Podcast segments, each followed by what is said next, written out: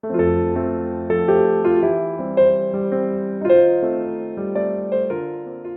んにちは。ももの桃語りポッドキャストです。この番組では私が体験したことを語り口調でお話しします。各エピソードは短いですが、皆さんの癒しの時間になれば嬉しいです。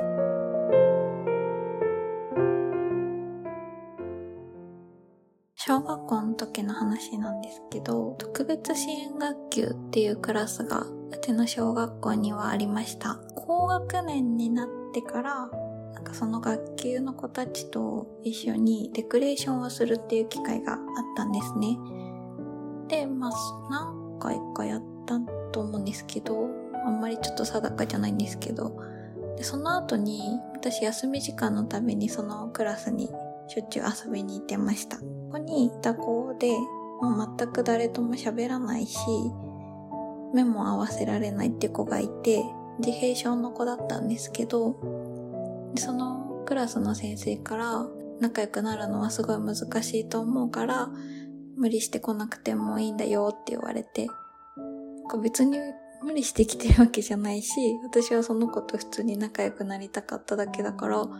なんか変なこと言ってるなとは思ったんですね。まあ、その子ずっと車のおもちゃを色ごとにずっといつも並べてて、で、私は隣に座ってそれをずっと見てるっていうのを毎日やってたんですよ。で、私はそれがすごい面白かったし、まあ、その子の隣にいるだけでも楽しかったんですね。そしたら、ある日、その子が絶対大事にしてる車のおもちゃを1個貸してくれたんですよ。もちろん、なんかコミュニケーションが取れなくて、声が出せなかったので、本当に無言でパッて渡してくれたんですけど、それがすごい嬉しくて、その子にとってそうやって順序を守って並べるっていうことがその子の中で必要な遊びだったのに、もう私にそれを一個渡してくれたっていうのは一緒に遊ぼうっていうことかなと思ったんですよ。で、その日からだんだんだんだん1個だったのが2個3個っていう風にどんどん増やしてくれて、で私もその車を並べるのをずっと一緒にやってたんですね。そしたら、そのクラスの先生が、あの子話せるようになってきたんだよって言われて。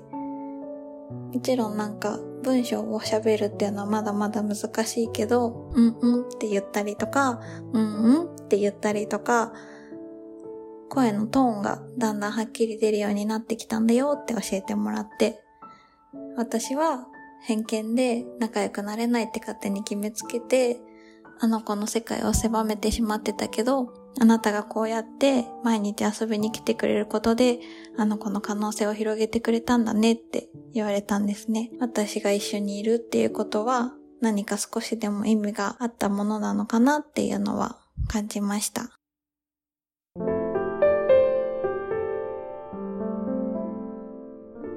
今週のお話はいかがでしたか？